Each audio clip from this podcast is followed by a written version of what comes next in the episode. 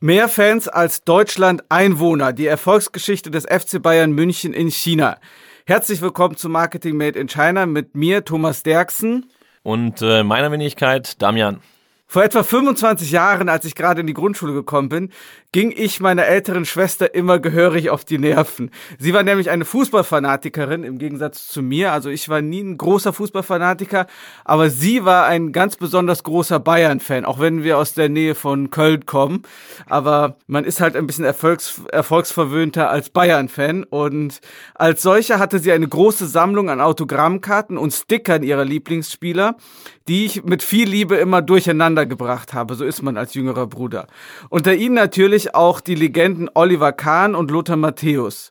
Fast forward ins Jahr 2018. Ein Mitarbeiter des FC Bayern Shanghai Office kontaktiert mich und fragt mich, ob ich Lust habe, mit Lothar Matthäus ein Video zu machen. Also Lothar Matthäus, den ich damals als Kind auf Stickern und auf Autogrammkarten gesehen hat, der eine ganz andere Welt, in einer ganz anderen Welt war als ich. Und ja, wenige Wochen später laufe ich tatsächlich mit ihm durch Shanghai, mache Sightseeing und wir kneten zusammen Xiaolong Bao, chinesische Dumplings, die ganz berühmt sind hier in Shanghai. Mir war damals nicht bewusst, wie groß der FC Bayern hier in China ist. Doch heute haben wir einen Gast in unserem Podcast, der uns mehr darüber erzählen kann. Herzlich willkommen, Philipp Wunderlich, Head of Shanghai beim FC Bayern München. Servus, freut mich, dass ich hier sein kann. Wie können deutsche Marken in China erfolgreich werden? Und welche Fallstricke lauern bei einer Produkteinführung im Reich der Mitte? Antworten auf Fragen wie diese bietet der Marketing Made in China Podcast mit Damian Maib und Thomas Derksen. Auf jeden Fall eine standesgemäße Begrüßung mit Servus. Ne? Das, das ist das vorgeschrieben bei euch? nee, das nicht. Das, aber das, ich, das eignet man sich natürlich an über die Jahre. Ja. Eben, eben. Kannst ja nachher erzählen, ob du wirklich ein waschechter Münchner bist oder auch nur äh, anderweitig dazu gekommen. Im Gegensatz zu, zu dir, Thomas, ähm, verstehe ich genau von Fußball schon deutlich mehr. Das haben wir in den vorherigen Folgen schon gelernt. Ich bin auch ähm, neben Köln natürlich auch Bayern-Fan und äh, hatte auch Bayern-Bettwäsche. Von daher, genau, wir freuen uns, dich hier zu begrüßen. Und ähm, erzähl uns doch mal äh, von deinen ersten Berührungspunkten mit China. Was ist deine China-Story? Warum, warum sitzt du jetzt hier? Genau, äh, also erstmal freut es mich, dass du äh, auch Bayern-Sympathisant bist. Das heißt, ich kann äh, da noch ein bisschen hierbleiben. Das freut mich. Äh, ähm, die ersten Überschneidungspunkte gab es äh, für mich persönlich verhältnismäßig spät, wenn ich so äh, euch äh, sozusagen zuhöre und auch den Vorhörern äh, mit, mitgehört habe.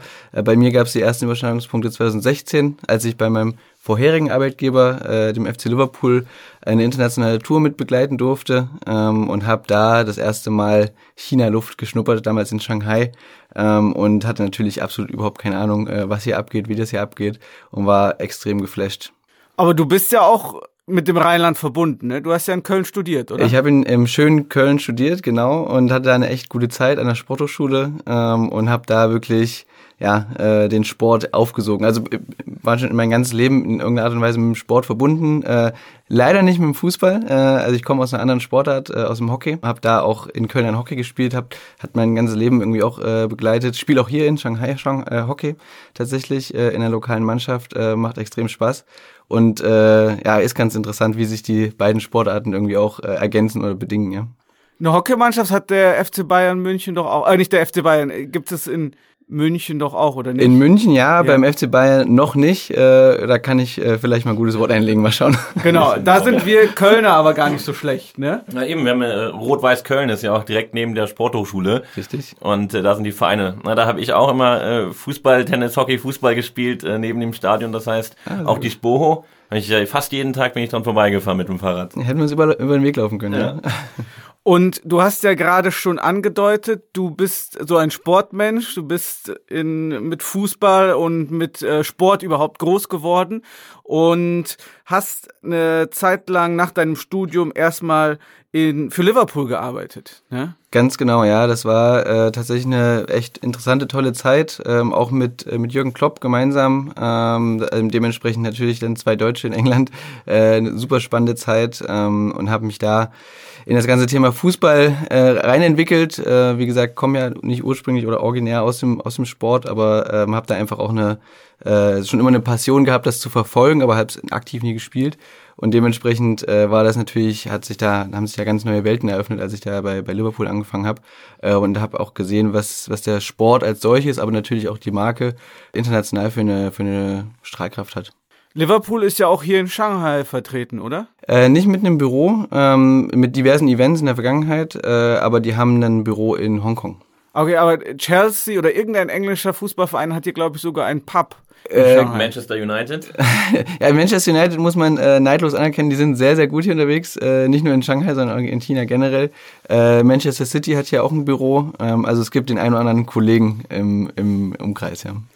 Aber der FC Bayern muss sein Licht ja auch nicht unter den Scheffel stellen. Ihr seid ja hier in China auch sehr, sehr beliebt, bekannt und auch sehr aktiv. Wie bist du denn im Endeffekt zum FC Bayern gekommen? Genau, ich habe äh, 2019 den Anruf bekommen, dass es ein Angebot gibt, äh, hier rüber zu kommen. Äh, und ich muss ganz ehrlich sagen, also ich glaube, ich bin, sagen wir mal, für die Merchandise-Umsätze zwischen 1994 und 1997 bin ich, glaube ich, zuständig, äh, weil äh, ich als großer Bayern-Fan aufgewachsen bin. Äh, und dementsprechend war das auch so meine absolute Passion schon immer, ähm, den, den Verein zu verfolgen. Und ich glaube auch, äh, unterbewusst vielleicht sogar ein der, der Gründe, warum ich dann in Köln gelandet bin, um Sportmanagement zu studieren, weil ich einfach in, da sozusagen ein extremes Interesse entwickelt habe für, die, für den Sport und für die Marke. Äh, und dementsprechend war das eigentlich keine zweite äh, Meinung darüber zu gehen, äh, nach China oder nach, nach Shanghai dann für, für den FC Bayern anzufangen. Und ähm, ich meine, das war ja eine, eine tolle Station, Liverpool mit Jürgen Klopp.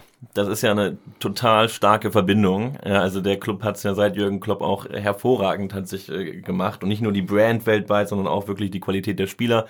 Dann äh, Red Bull Leipzig, auch ein Newcomer, der es richtig stark geschafft hat, wo du ja warst zwischen Liverpool und Bayern ähm, wenn, wenn ich dich so verfolge auf dem, auf dem Papier. Und dann der FC Bayern München in, äh, in China.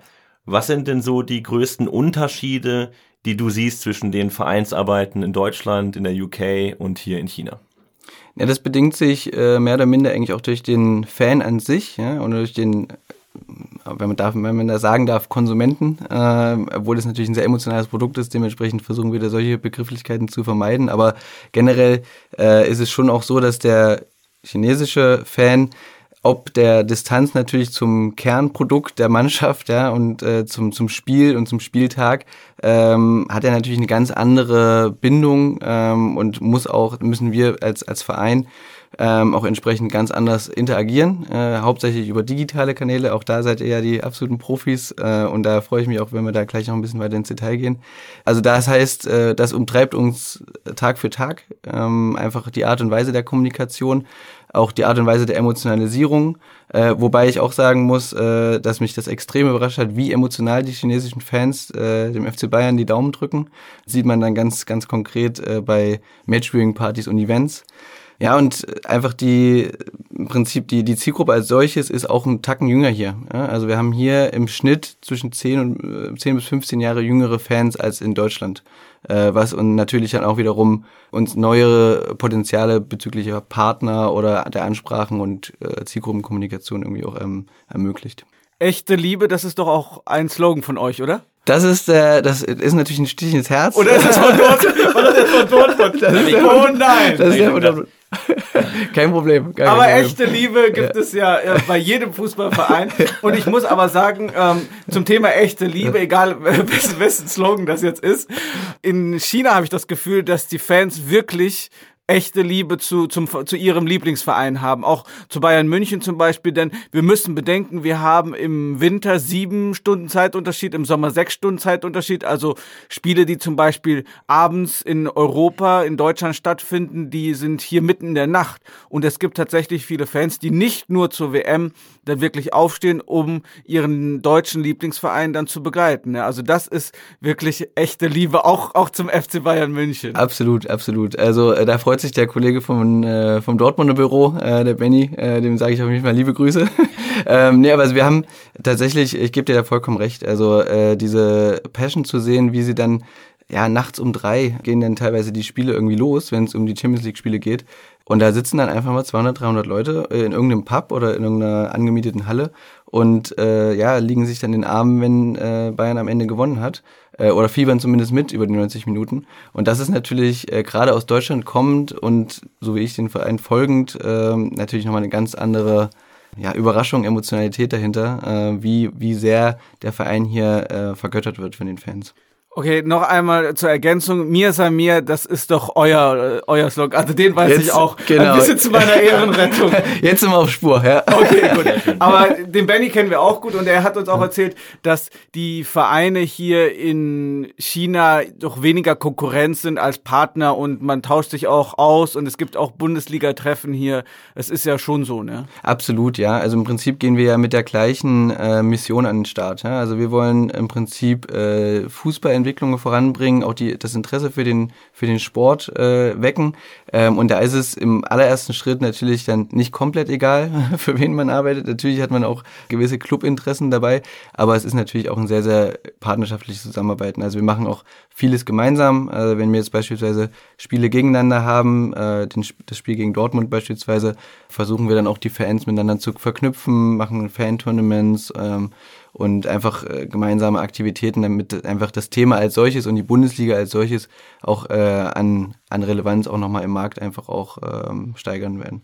Ja, das ist ja schon mal deutlich freundschaftlicher, als das dann in Deutschland zugeht. Denn äh, da die Fans in einem Pub äh, zu animieren von Ja. den beiden Vereinen, ich glaube, das würde man dann doch eher nicht sehen. Auch das ist eine Besonderheit äh, der chinesischen Fans definitiv. Ja. Polizeischutz braucht man hier wahrscheinlich nicht, ne? Wenig, nee, nicht. Nee. Ja, erinnere ich mich auch an die Spiele Köln-Gladbach ja, als, äh, als Kölner und äh, an, an die Parks. Aber wie hat sich denn so das Geschäft vom, äh, von euch, vom FC Bayern in China entwickelt über die Jahre und was waren so eure Key Milestones? Ja, das äh, Büro, das gibt's hier seit 2016. Äh, ich bin seit 2019 am Start, deswegen äh, kann ich jetzt für die letzten drei Jahre aktiv reden, aber habe natürlich auch ein bisschen Einblick, was davor lief. Äh, und wir haben hier natürlich ganz, ganz klein und äh, für Bayern-Verhältnisse sehr beschaulich angefangen, also mit zwei Mitarbeitern. Jetzt sind wir zwölf plus nochmal äh, Agentur und haben auch nochmal äh, unser Büro gewechselt. Also wir haben angefangen im German Center, der Christian Sommer war ja auch schon mal hier, äh, und hat, der hat uns da gut auf die Beine geholfen, hat uns da, äh, also alles, was er im Podcast gesagt hat, war, hatte auf jeden Fall ähm, Gewicht ja, und ähm, hat uns da effektiv sehr, sehr viel geholfen. Und jetzt über die letzten Jahre haben wir einfach richtig gute Schritte gemacht im Thema äh, Fanentwicklung, äh, Markenstärke nochmal gesteigert. Äh, die Fanclubs sind viel, viel, äh, viel, viel größer geworden, viel, viel mehr geworden. Wir haben diverse Sponsorings hier abschließen können. Ähm, unsere Social Media Zahlen haben sich sehr, sehr positiv entwickelt. Wir haben neue Kanäle erschlossen. Ähm, Bilibili beispielsweise jetzt äh, ganz, äh, ganz frisch dabei, äh, aber auch Douyin über die letzten Monate dazugekommen. Und da hat sich einfach eine, eine gute, gutes Produkt entwickelt. Ähm, auch im Bereich Sportentwicklung haben wir extrem gute Schritte gemacht. Wir haben jetzt äh, erst neulich unseren ersten chinesischen äh, Torhüter äh, am, am Campus verpflichtet. Also da sind über die letzten Jahre wirklich gute Erfolge erzielt worden, aber das äh, hält uns natürlich nicht auf, da noch weiterzugehen. Ja. Wie seid ihr denn hier in China organisatorisch aufgestellt? Du hast ja gerade schon von zwölf Mitarbeitern gesprochen. Du bist äh, der Head of Shanghai Office hier. Was macht ihr so den ganzen Tag oder was, was ist, sind die Aufgaben der zwölf Mitarbeiter? Genau, wir haben äh, einen Kickertisch, äh, dementsprechend wird da sehr viel gekickert. Und nicht nur in der Mittagspause? nee, nee, nee, also es wird schon, äh, also klar, zur Mittagspause wird er schon, wird er schon heiß gespielt, äh, aber die Hauptaufgabe liegt natürlich woanders. Ähm, und zwar sind wir natürlich da, äh, hier die Internationalisierung des Vereins als solches äh, voranzutreiben äh, und in den jeweiligen Teilbereichen. Ja? Also wir haben Social Media in dem Team äh, von, von vier Mitarbeitern, äh, wir haben im Bereich Partnership und Marketing äh, ein, ein äh, gut aufgestelltes Team und im Bereich äh, Fußballentwicklung. Also das sind so die drei Kernsäulen, äh, in denen wir aktiv sind und die bedingen sich aber auch gegenseitig. Ja? Also beispielsweise die Sponsorings brauchen logischerweise die Social-Media-Kanäle, um eine Plattform zu haben, um zu kommunizieren. Gleichzeitig äh, brauchen die äh, Sponsorings auch Events, äh, wo sie sich präsentieren können in, äh, im, im Offline-Bereich. Und die Geschichte können wir natürlich auch deswegen so gut erzählen, weil es die Fußballkollegen gibt und weil das im Prinzip unser Kernasset hier ist und auch sicherlich auch ein Alleinstellungsmerkmal im Vergleich zu anderen ähm, Sport-IPs als solches hier. Jetzt hast du gesagt, ähm, genau, ihr habt diese drei Bereiche. Wir kommen später nochmal dazu, welcher Bereich irgendwie ähm, wie stark überwiegt. Was ist denn, wenn wir uns den, den Social äh, Media Part anschauen? Welche Kanäle sind dort für euch am wichtigsten? Für welchen Zweck? Mhm. Das ändert sich natürlich Tag für Tag. Äh, auch da wird äh, der Thomas mir wahrscheinlich beipflichten, dass das sehr dynamisch ist, dieser Prozess. Wir haben angefangen mit äh, Weibo, ganz klassisch. Das ist sicherlich immer noch ein sehr, sehr wichtiger Kanal für uns, ähm, hat sich aber in Richtung Engagement und, und Reichweiten ein bisschen verändert, in Richtung der neuen, neueren Plattformen wie Douyin, also TikTok, ähm, oder Bilibili.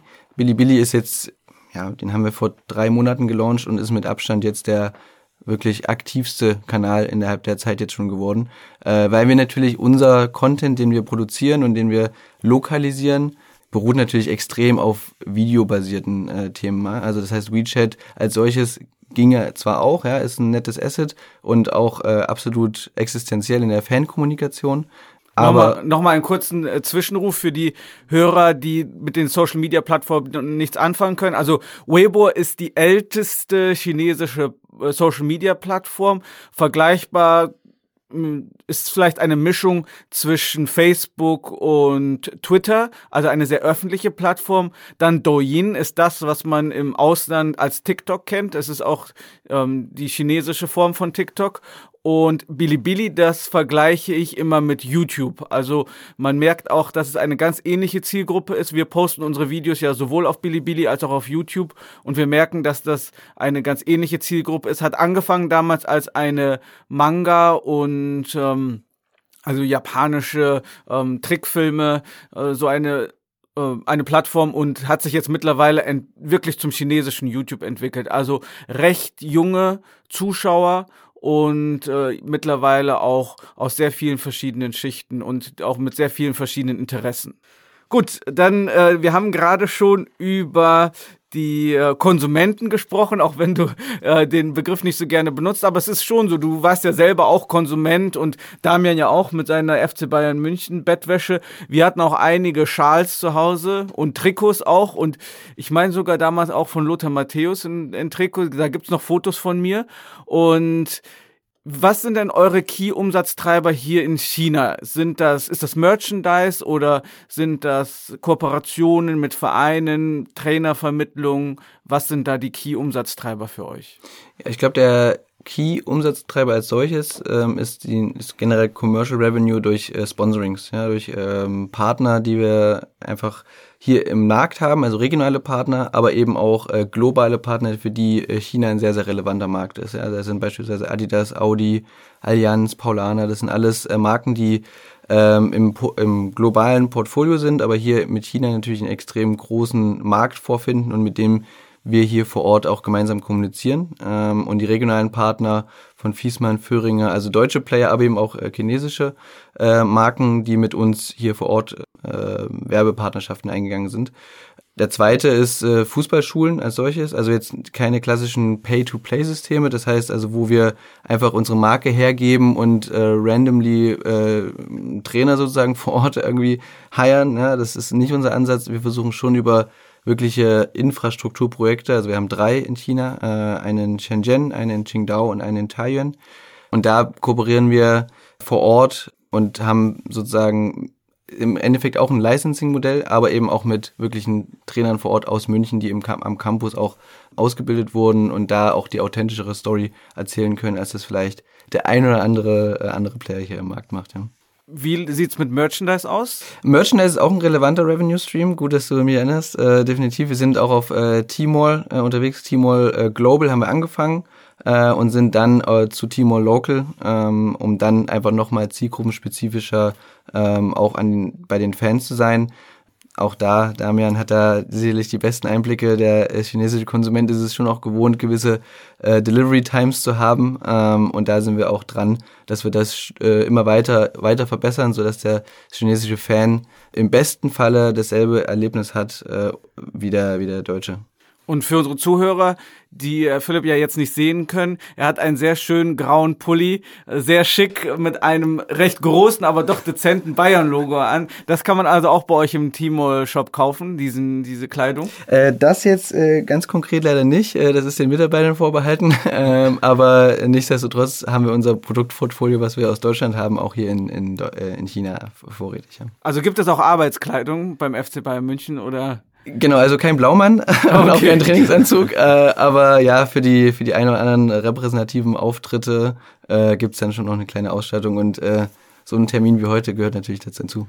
Genau, wir werden dann auch bei Zeiten auf unserem LinkedIn-Kanal Marketing Made in China Podcast auch ein Foto von Philipp veröffentlichen, wenn wir dürfen. Und dann können sich die Zuhörer auch ein Bild von ihm machen mit dem schicken FC Bayern Pulli. Sehr gut.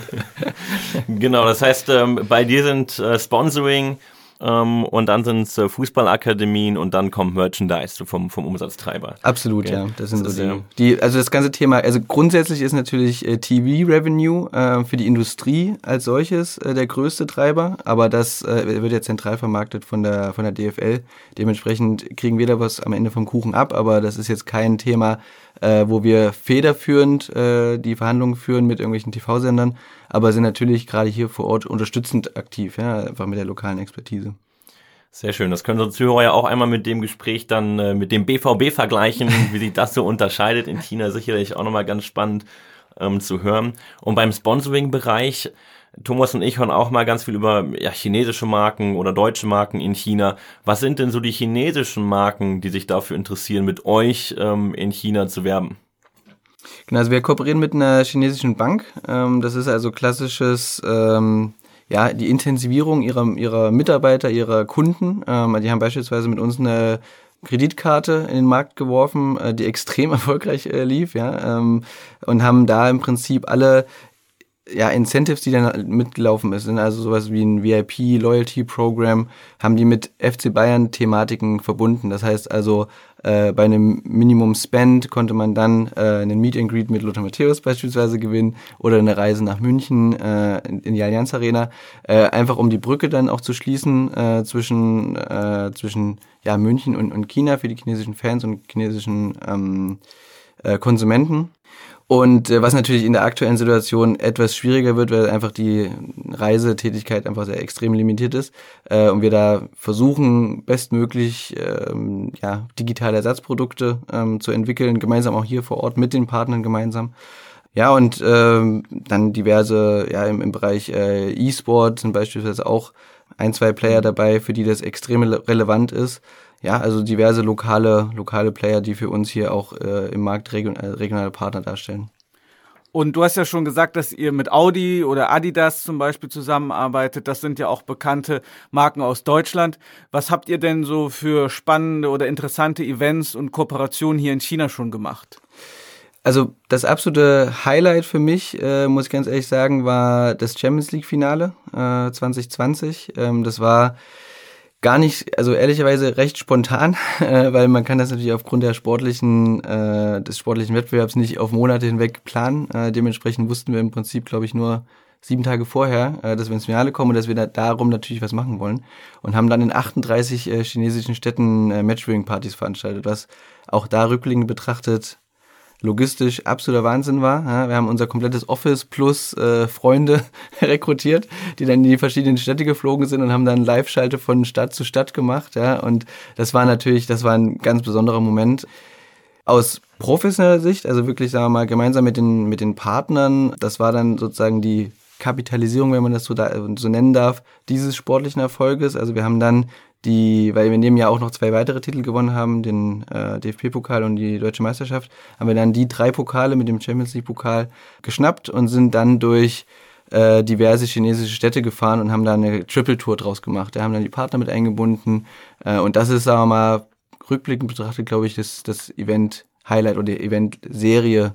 Äh, das war so das Highlight, was, was ich umsetzen durfte, ja für mich war es ja auch eine Wahnsinnserfahrung damals mit Lothar Matthäus und Andi Brehme durch Shanghai zu laufen und Damals gab es ja noch kein Corona, da sagte das noch niemand etwas. Das hat sich mittlerweile geändert und selbst äh, wenn es hier in China ganz gut unter Kontrolle ist, gibt es ja immer wieder neue Einschränkungen in verschiedenen Städten. Wie wie wirkt sich das denn auf eure Arbeit aus? Also ist es schwieriger, jetzt Fanveranstaltungen zu machen? Wenn du gerade von 2020 sprichst, dann ist das wahrscheinlich noch vor Corona? Nee, ich bin gerade ein bisschen durcheinander. Das ja, genau. Ja, ja, das war. Corona das, war gerade so, die nee, erste Welle war vorbei in China, ne? Genau, also wir konnten in, in China konnten wir gut um, äh, Events umsetzen, waren aber abgeschnitten von der restlichen Welt. Also wir waren quasi auch äh, global die einzige Triple-Tour, die das äh, umsetzen durfte. Ja, dementsprechend war das nochmal noch mal besonders.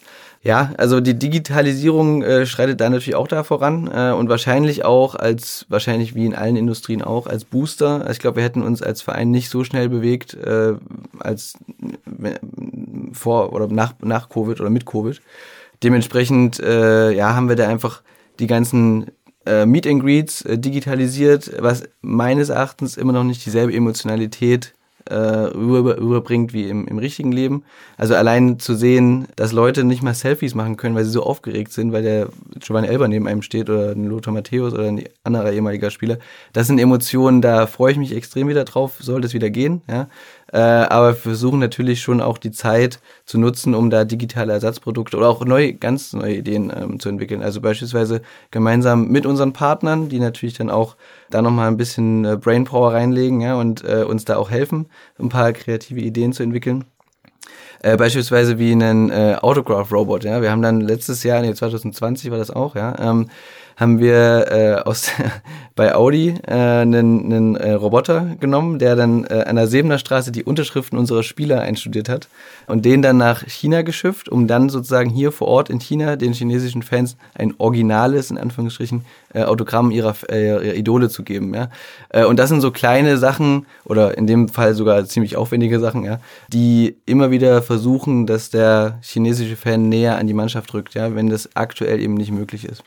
Ich habe ganz vergessen zu fragen. Ich habe eine ganz gewagte Überschrift äh, genutzt für, für diesen Podcast, weil ich das irgendwo mal aufgeschnappt habe, dass gesagt wurde, dass ihr mehr Fans in China habt, als Deutschland Einwohner hat. Also mehr als 80 Millionen Fans. Ist das richtig? Ist diese, können wir diese Überschrift benutzen überhaupt? Können wir, können wir immer benutzen, ja. Also äh, im Marketing spricht man immer von großen Zahlen, ne, klar.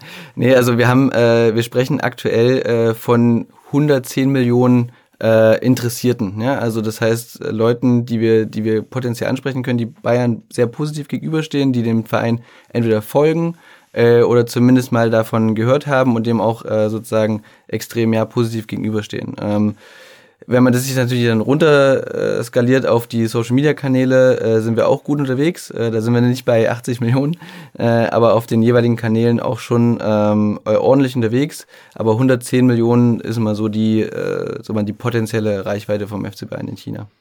Mhm. Das ist ja schon eben beeindruckend und dazu tragt ihr auch äh, mit bei, dass das Fußball hier immer hoffentlich immer populärer wird. Es ist ja auch eines der der politischen Interessen äh, sozusagen und auch mit euren Akademien in Qingdao und in Shenzhen etc. Äh, tragt ihr quasi zur Fußballentwicklung bei. Ähm, es gibt ja gewagte Statements, dass äh, China Fußball-Weltmeister 2050 werden will. Ähm, jetzt bist du ja sehr nah dran an der Entwicklung. Ähm, für wie wahrscheinlich ähm, hältst du das? Wie siehst du die derzeitige Entwicklung und sollte man dann dort mal äh, zukünftig ins Wettbüro gehen? ähm, darüber könnte man, glaube ich, einen eigenen Podcast machen und dann äh, müsste man wahrscheinlich auch abendfüllende Diskussionen über dieses Thema führen, äh, weil wir da echt täglich drüber sprechen im Büro. Ja? Also ich, ich fange mal so an, Fußball ist noch extrem in den Kinderschuhen hier. Und äh, das liegt eher daran, ähm, dass das jetzt kein Sport ist, der natürlicherweise zu den Menschen kommt. Ja? Also wie jetzt in Deutschland, wenn man ähm, in Köln oder Umgebung aufwächst, ähm, dann ist es sehr wahrscheinlich, dass man in irgendeiner Art und Weise mal entweder über die Schwester oder eben selber zum Kicken kommt äh, und äh, einfach mal mit, mit Sport als solches äh, in Verbindung kommt. Und das ist hier bis jetzt nicht der Fall gewesen, also bis vor kurzem, bis 2015, 16, als genau dieses Statement eben ausgerufen wurde. Und das, äh, ja, wenn das nicht ein originärer Teil der Gesellschaftsstruktur ist, ähm, ist es natürlich extrem schwer, das von jetzt auf gleich zu implementieren. Ja, das fängt damit an, dass äh, Sportlehrer gar nicht wissen, wie man Fußball lehrt. Ja, also da geht schon mal los. Ja. Das heißt, also das kommt schon gar nicht mehr natürlicherweise zu den Kindern. Und dann ist es auch so, ähm, dass äh, ganz, gro ganz großer anderer Schwenk zum Thema Mentalität und Einstellung, wie man Leistungssport äh, trainiert, ist im Bereich Individualsport sind die Chinesen brutal stark. Ja? Also das Thema Wiederholung, einstudierte Rhythmen und so weiter brutal gut, ja. Tischtennis, Timo Boll war ja auch hier schon mal im, im, im Podcast, der hat es ja auch äh, genauso bestätigen können. Und da ist es einfach ein Riesenunterschied zu Mannschaftssport, ja? ähm, auch zu einem kreativen Spiel wie Fußball, äh, dass man äh, den Kids im Alter von 12, 13 einfach auch mal einen Ball in die Mitte gibt und einfach mal keine Anweisungen gibt. Ja? Und das ist, glaube ich, wenn wir da äh, unseren Input leisten können, dass da so ein bisschen eine Offenheit für, eine, für ein kreativeres Spiel irgendwann mal kommt, dann ja, würden wir uns sehr, sehr freuen. Du hast schon recht, selbst ich als kleiner, dicker Junge in, im Rheinland. ja, nicht mehr. Nicht mehr. Nicht mehr, nicht mehr. Ja, genau. Der, der Topstürmer beim FC Gummersbach. Nein, ich war der Torwart immer. also, mit Stürmen war da nichts. Und Gummersbach ist eher für den Handball bekannt als, als für Fußball. Also, ja, das stimmt schon so. Es, es liegt schon so ein bisschen im Blut der Deutschen. Und hier in China sieht man, wie du richtig gesagt hast, sehr starken Individualsport. Also wenn wir Tischtennis, Badminton nehmen, dann sind die Chinesen wahnsinnig stark oder auch Schwimmen, Turmspringen und so weiter und so fort. Und wenn wir den natürlichen Mannschaftssport nehmen, wo die Leute herangeführt werden im Alltag, dann ist das Basketball, ganz klar, hier in China. also absolut, ja. es gibt äh, an jeder Ecke Basketballplätze und auch wenn ich selber durch Douyin, durch TikTok scrolle, dann ist Basketball wirklich ein Riesenthema hier. Ne? Aber da hm. ist der, F ist der Bayern München ja auch gut aufgestellt, ne? Die, genau, wir haben auch, auch eine Basketballmannschaft. Genau, wir haben auch eine sehr, sehr erfolgreiche Basketballmannschaft, haben auch schon äh, Kooperationen hier geschlossen mit den Shanghai Sharks. Ähm, also sie waren auch schon mal äh, in München und haben da auch schon mal gegeneinander gespielt.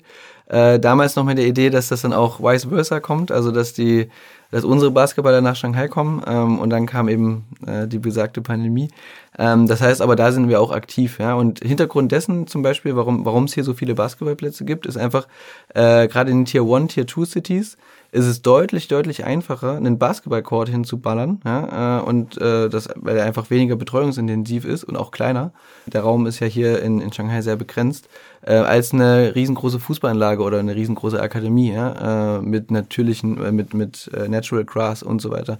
Also das sind deswegen sage ich, also die Gründe sind da mannigfaltig. Teilweise liegt es an der wirklich an der klassischen Infrastruktur aber eben auch ganz, ganz viel im Bereich Ausbildung, Mentalität und äh, Stellung zu diesem ganzen Sport als solches. Das, das sehe ich aber auch in, in Shanghai, wenn wir mal hier so rumfahren oder mal am Wochenende mal Fußball spielt. Also ich bin auch immer noch begeisterter Fußballer. Also ich spiele schon mal hier und da Seven Aside, Eight Aside, manchmal auch äh, Eleven Aside. Mhm. Und da waren wir damals hier ganz in der Nähe von unserem Aufnahmestudio äh, mit Thomas Padell spielen. Das ist so eine neue Sportart ja, oben ja, auf dem ja. Dach. Und dann war einer dabei, der, ähm, der betreibt auch diese Sportplätze. Und er sagt, haben wir gefragt, ja, würdest du das machen? Äh, wie viel kostet das hier? Ja, 400 RMB die Stunde. Ah, können nur vier Spieler spielen. Da kann ich auch einen Basketballplatz draus machen. Genau da spielen so, mehr Leute genau und die so. zahlen pro Person 60, also verdiene ich damit mehr Geld. Also Absolut, du musst den Platz hier gut nutzen. Absolut, ja. Und obwohl wir in den letzten Jahren auch gesehen haben, dass es viele Fußballprojekte auch gibt und Fußballplätze in verschiedene Provinzstädte äh, hingebaut wurden, Riesendinger, aber auch ähm, Trainer aus dem Ausland hierher gebracht wurden, Spieler mit viel, viel Geld gelockt wurden. Aber man sieht, dass diese Leidenschaft oder dieses ähm, von klein auf als, als kleines Kind dann mit dem Fußball aufzuwachsen, dass das nicht durch riesige Investitionen ersetzt werden kann. Ne? Absolut, ja, und das sieht man ja jetzt genau in dem Augenblick, wenn jetzt die CSL, also die chinesische erste Liga, wenn man so will, die Chinese Super League, die implodiert ja aktuell. Ja? Also wir, äh, im letzten Jahr schon, also nicht nur Covid-bedingt, das ist jetzt wahrscheinlich das, was sozusagen kommuniziert wird, dass es daran lenkt, aber da wurde einfach über Jahre ähm, so viel Geld reingehauen und wenig nachhaltig gearbeitet, also gar nicht an der Jugend, gar nicht an den Akademien. Das heißt, also es wurde alles in die erste Mannschaft reinge, reingehauen und die Spieler äh, freuen sich natürlich und die Trainer, äh, wenn man in der Generation ist. Äh, ähm, aber da wird, wurde über Jahre keine Nachhaltigkeit dahinter gesetzt. Und das ist, glaube ich, die, die größte Schwierigkeit, wie, wie dieser Sport halt einfach auf die nächste Stufe können, äh, kommen kann. Wann können wir denn mehr äh, chinesische Talente in der Bundesliga sehen? Ich glaube, ein Schritt ist ja, also zu 2050, da muss man ja wirklich eine ganze Mannschaft auf den Platz bringen, ja, aber vielleicht schafft man es ja davor, dass immer mehr chinesische Individualisten gut Fußball spielen. Du sagtest, ein, ein Torhüter habt ihr schon verpflichtet, das ist sicherlich äh, schon mal ein guter Start, ähm, auch für diese Partnerschaft Deutschland-China.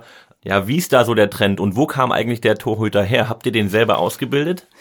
Genau, der Leo Schau, äh, ganz, ganz toller Junge. Ähm, den haben wir hier tatsächlich äh, in, in China äh, mit, mit gescoutet, äh, haben dann auch gesehen, dass genau dieses Thema eben besteht, fehlende Infrastruktur, fehlende Entwicklung und für ihn den nächsten Step zu nehmen, weil er war einfach ein super talentierter äh, Junge, ähm, als wir ihn ähm, ähm, gefunden haben und hat aber für sich nicht den nächsten Step gesehen und da hat er, ja, ähm, ist er auf uns zugekommen und meinte, wo, wie kann ich jetzt äh, in, mit meinem Talent äh, den nächsten Schritt eben gehen.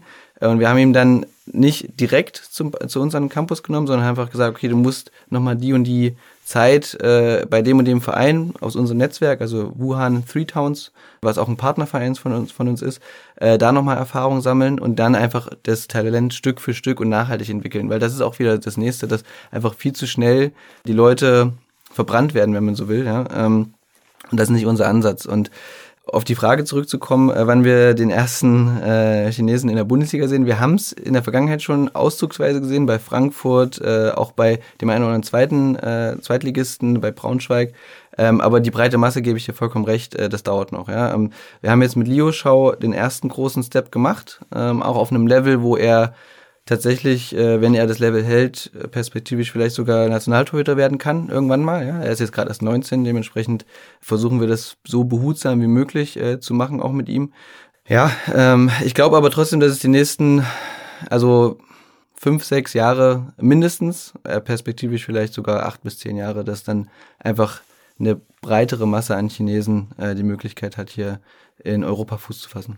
Und was sind denn außer den ähm, das Training von, von chinesischen Nationaltorwart, äh, Nationaltorwarten. Was sind denn andere Zukunftsvisionen für den FCB in äh, China? Was sind denn so zukünftige Meilensteine, die ihr in den nächsten fünf Jahren geplant hat. Fünf Jahrespläne sind ja eine große Sache hier in China. Was ist denn euer Fünfjahresplan? Ja, also einen Fünfjahresplan haben wir nicht. Dafür äh, ist unser Business einfach auch viel zu dynamisch. Ähm, und dafür sind auch die Kommunikationskanäle beispielsweise auch viel zu dynamisch. Also Bilibili habe ich, zum, hab ich jetzt zumindest in meiner Position vor einem halben Jahr noch gar keine Überschneidungspunkte gehabt und auf einmal ist es für uns als Marke, aber eben auch für unsere Partner, für unsere Sponsoren der, der auf einmal der Kanal. Das heißt also, alles, was äh, ich jetzt quasi jetzt sage, äh, dann müsste ich in einem halben Jahr auf die Uhr schauen und sagen, boah, was hast du denn da schon wieder rausgehauen? Ähm, dementsprechend äh, tue ich mich da schwer, sozusagen eine Vision ähm, an, an die Wand zu malen. Aber was wir natürlich machen werden, ist das Thema Fußballentwicklung weiter vorantreiben. Immer noch, dass die viel mehr äh, chinesische Talente die Möglichkeit haben, äh, in unserem System zumindest äh, groß zu werden. Ob das jetzt am Ende bei Bayern ist äh, oder in einem anderen bei einem anderen Bundesligisten oder bei einem anderen europäischen äh, Verein, das sei mal dahingestellt. Aber das ist eine Vision, dass wir da im Thema Fußballentwicklung die nächsten großen Schritte machen und einfach unsere Marke FC Bayern im Markt weiter so gut platzieren, wie wir es in der Vergangenheit machen und dann einfach die neuen äh, Kommunikationsmittel, die uns dann in den Weg gelegt werden, im positivsten aller Sinne, dass wir das dann äh, noch weiter äh, daran weiterarbeiten. Vielen, vielen Dank für die spannenden und interessanten Einblicke in die Welt des FC Bayern München. Mir sah mir, das weiß ich jetzt, das habe ich jetzt gelernt. Hat auch viel mit echter Liebe zu tun. Das auch okay. genau, genau, genau. Äh, Philipp Wunderlich, hier nochmal ein Kompliment für den schönen Nachnamen. Äh, wunderschön. Vielen, vielen Dank. Gebe ich weiter. vielen Dank, dass du Gast warst bei uns im Podcast. Und äh, ja, wir freuen uns in einem halben Jahr dich nochmal begrüßen zu dürfen, wenn sich irgendwas Neues ergeben hat. Vielen, vielen Dank, Philipp. Hat mich sehr gefreut und bis zum nächsten Mal.